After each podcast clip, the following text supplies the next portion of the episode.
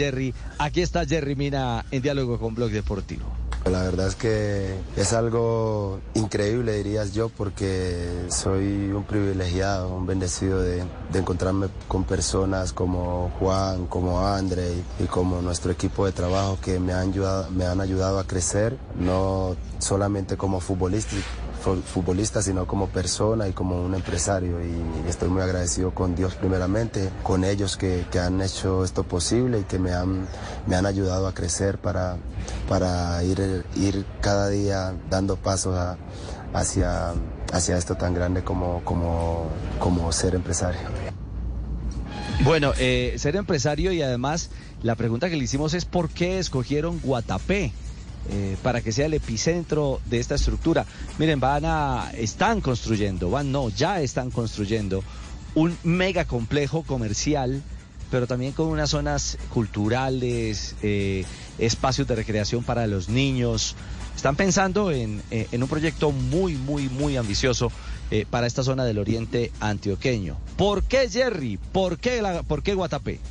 No, la verdad es que nos enamoramos de Guatapé. Desde el primer día de que, en que yo entré a Guatapé, miré que era un tesoro, un tesoro que hay en esta tierra, el embalse, las personas, las casas. Y cuando yo hablo con, con Juan y me dice que, que, está haciendo un proyecto grande con André y me dice la magnitud del proyecto y, y, y los veo tan empapados, tan emocionados, yo obviamente eh, he viajado por, por muchos países del mundo y cuando llegué acá no había visto una tierra tan hermosa y, con, con, tanto pues como diamante como este. Entonces desde que yo llegué acá me enamoré y, empezamos a trabajar juntos para este proyecto que obviamente esperamos que, que sean muchos más. Bueno, eh, ellos aspiran eh, a crecer muchísimo más eh, a ese nivel empresarial y por supuesto hablamos de fútbol. Y saben una cosa, el primer tema y creo que hasta le tocó el corazón, fue hablar de las lesiones, porque se ocupó de la familia.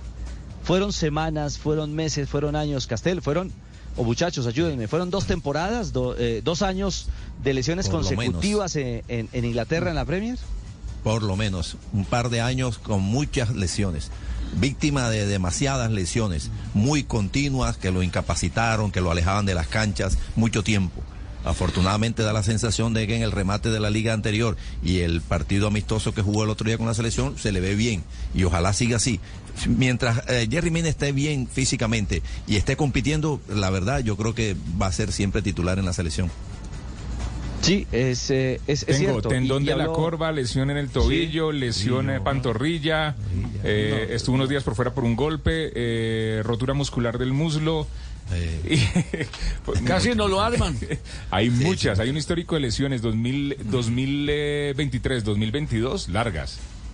Bueno, ahí está Juanpa, eso, eso valida mucho más el esfuerzo de un hombre que sigue sonriéndole a la vida y que habló al respecto de cómo enfrentaron en la intimidad ese momento tan, tan difícil o esa etapa tan difícil cargada de tantas lesiones. Ha sido uno de los momentos más frustrantes que yo, que yo he vivido porque hubieron momentos en que entrenaba y salía lesionado, entrenaba y salía lesionado, pero por muy pequeñas cositas de cinco, cinco días, como pequeñas cositas que me daban, pero, pero obviamente quiero agradecerle mucho también a, mi esposa que, siempre me apoyó.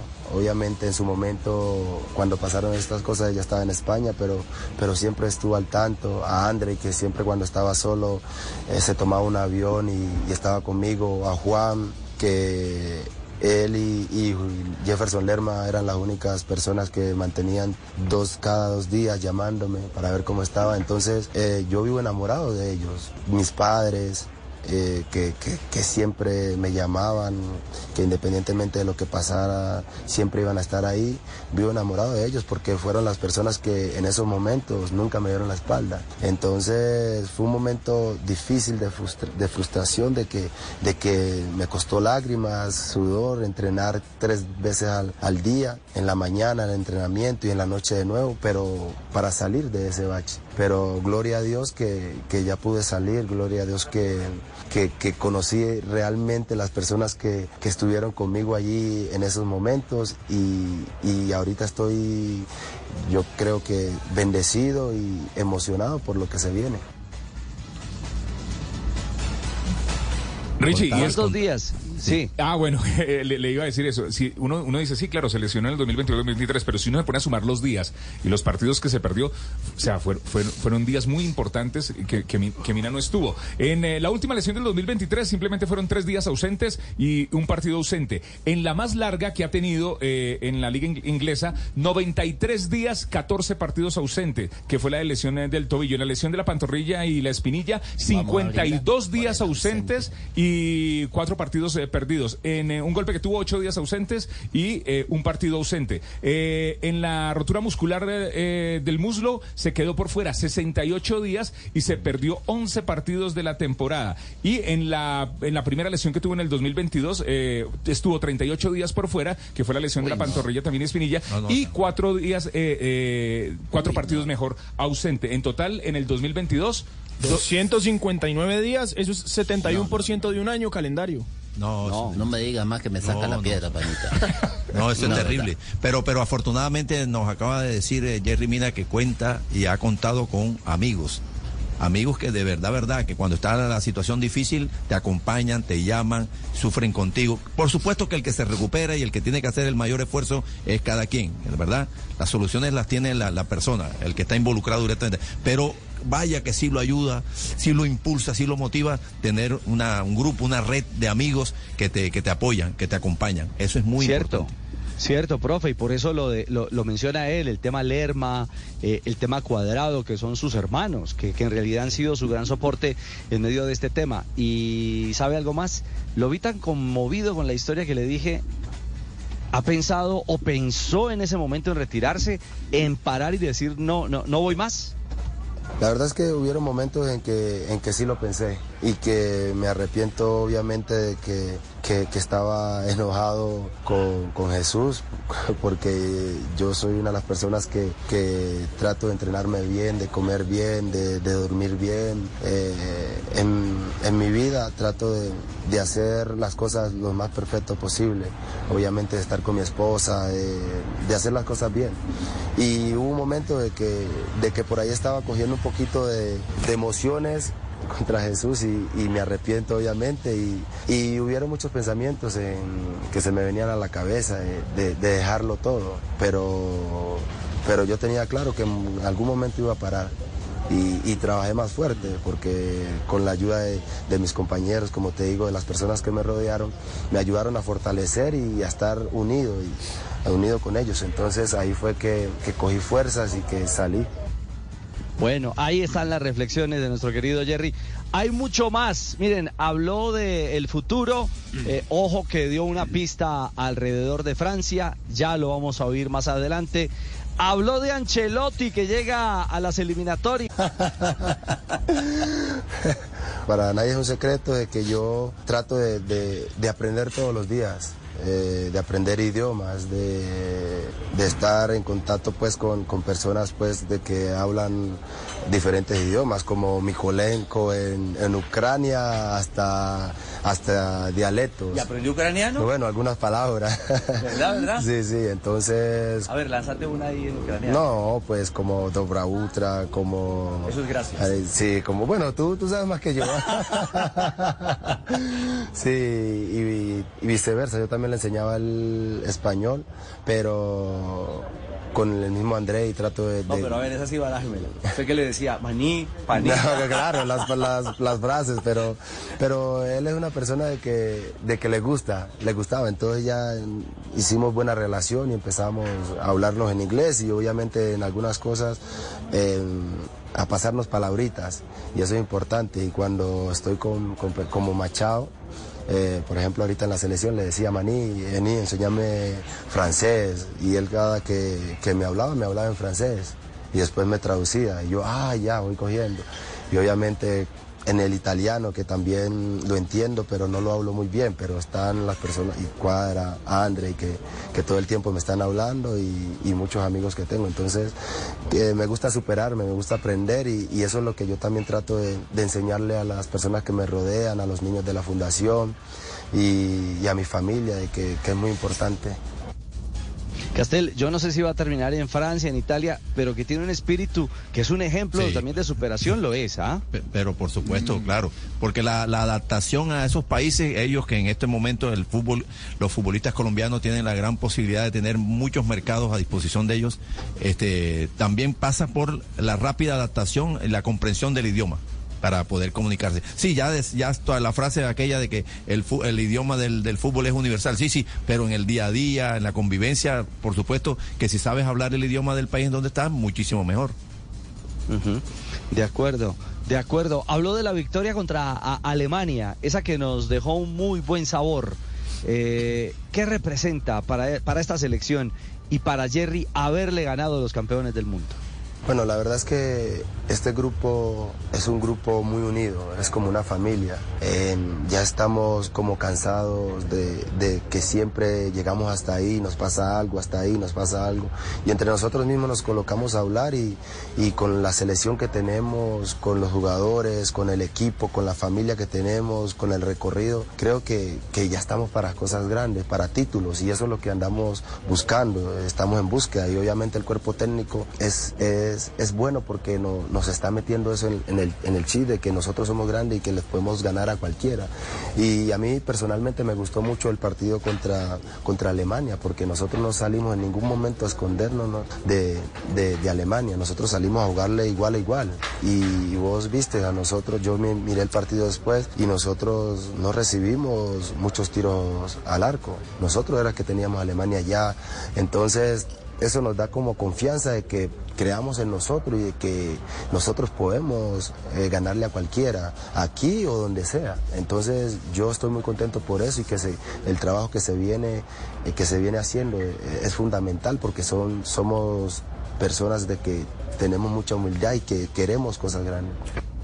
J, eh, es un discurso distinto, es decir, aquí ya no nos estamos escondiendo. Eh, esta selección tiene una ambición y claramente sacó la bandera frente a los alemanes. Ahora, ¿el, el discurso eh, viene después de la eliminación o ese ya venía incorporado pero no, no se reflejaba en resultados? Porque se está oyendo a, no solo a Jerry, sino que seguramente escucharemos a Cuadrado, el discurso ha cambiado mucho en los últimos meses.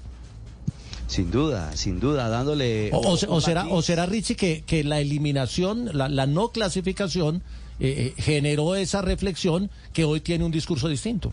Sabe, sabe que en el diálogo, eh, ya fuera de micrófono, lo, lo, lo, que usted está planteando eh, me permite dar una lectura, es el ambiente que hay alrededor de la selección mm. hoy.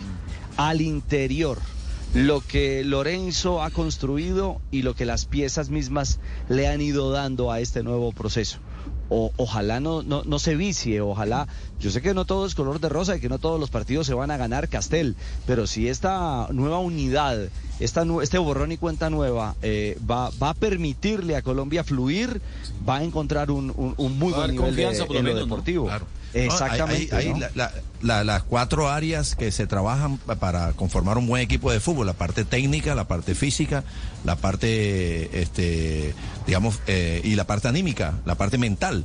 ¿Verdad? Entonces en eso se tiene que trabajar y dar la sensación por el mensaje que acaba de dar Mina, que el entrenador está eh, entrenando también esa parte, la convicción, creer. Ahora, todo esto eh, se fortalece más o se empieza a deteriorar cuando venga la competencia y empiece, se empiece a ganar o a perder. Puntos. No, te pone a prueba, profe. Te pone sí, a claro. prueba. Digo, porque hasta, sí, claro. hasta ahora encontrar cierta armonía cuando vos no estás compitiendo y ganás un partido importante como Alemania, te cambia la cabeza y te hace y, y te devuelve la confianza perdida por no haber llegado al Mundial. Ahora, en el mes de septiembre llegará la hora de la verdad y es lo que realmente te pone a prueba. Yo me pregunto, eh, Rich y compañeros, ¿cuál fue el punto de quiebre en Colombia? ¿La llegada de Lorenzo o, lo que decía Mina que es, eh, estábamos cansados de que no nos salieran las cosas, hablamos entre nosotros y dijimos vamos a fortalecerlos de nuevo, porque da la sensación, por lo que decía Mina, que lo que a ellos los golpeó, más allá de que los tonificó la llegada de Lorenzo, indudablemente, lo que a ellos los golpeó fue haber quedado afuera del último mundial, que fue la gran decepción, Richie.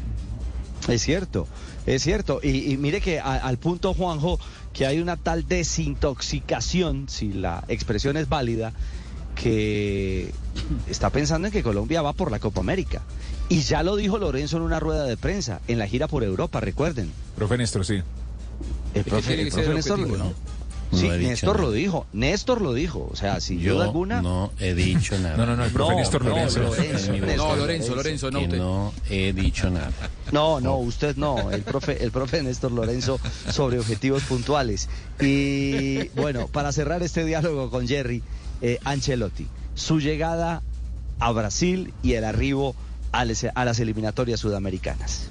La verdad es que el mister, por decirlo así, es un perro viejo. Él sabe, él sabe conquistar a, los jugadores y sabe tenerlos a todos contentos. De hecho, tengo una anécdota con él que, que cuando estaba en Everton venía yo jugando bien, venía jugando seis partidos consecutivos porque con él fue muy bien. Con él un día, yo iba todos los días al gimnasio antes y después y me cogí un día en el gimnasio y me dijo, mucha agua mata la planta, vete a casa, me dijo así. Entonces eh, yo empecé a hacer lo que él me decía y después me di cuenta de que estaba jugando consecutivamente muchos partidos y ya llevaba siete o seis partidos y de la nada me coloca en el banco contra el Manchester y obviamente es contra el Manchester United y, todos queremos jugar esos partidos y hoy y yo estaba enojado con él, estaba enojado, ni lo saludé, bueno, lo saludé, pero lo saludé así como, como rayado, como rayado, como rayado y, y bueno, perdimos, empatamos contra el Manchester y, el partido que se venía era contra el Liverpool. Y después me mira y él sabía que yo estaba un poquito como, como rayado y, incómodo. Entonces él eh, me busca, me busca. Y yo como como de padre a hijo, como no queriendo mirarlo, como no queriendo mirarlo. Y después me dice, Jerry, vení, vení, mañana vas a jugar y estás fresco, estás fresco. Me dice así, no, chao, y me da un abrazo, me desarmó, me desarmó Ricardo, me desarmó y yo, ah, no, listo, profe, una, tranquilo, ya olvidé todo, chao, limpié mi corazón y chao.